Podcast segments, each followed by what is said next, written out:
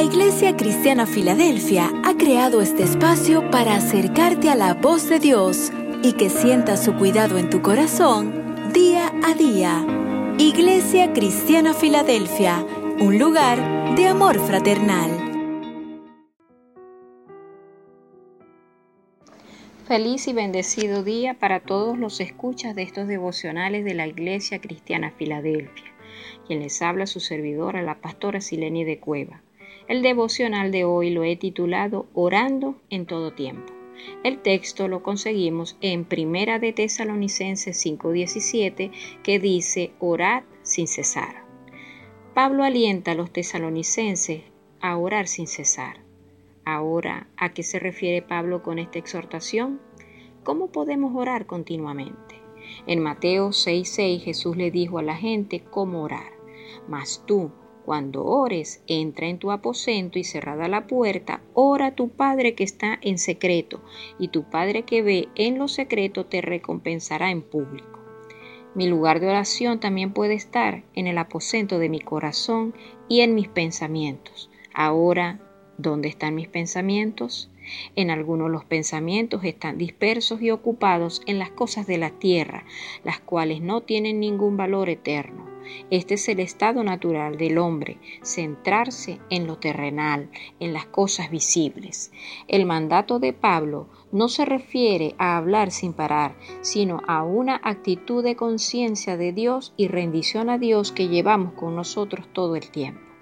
Cada momento despierto debe ser vivido en la conciencia de que Dios está con nosotros y de que Él está activamente involucrado y comprometido en nuestros pensamientos y acciones.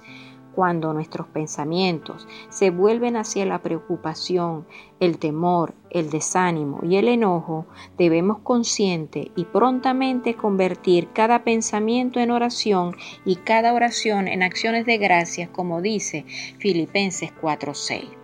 La oración debe ser nuestra primera respuesta ante cada situación inquietante, ante cada pensamiento de ansiedad. La falta de oración nos hará depender de nosotros mismos en vez de depender de la gracia de Dios. La oración continua es, en esencia, una continua dependencia del Padre y comunión con Él. Para los cristianos, la oración es como el respirar.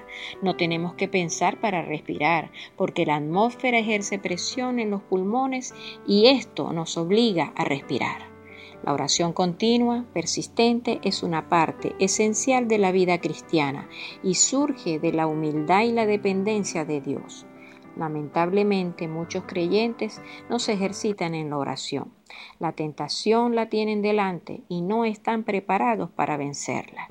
Los momentos de oración que a causa de nuestra pereza despreciamos, no la recuperamos.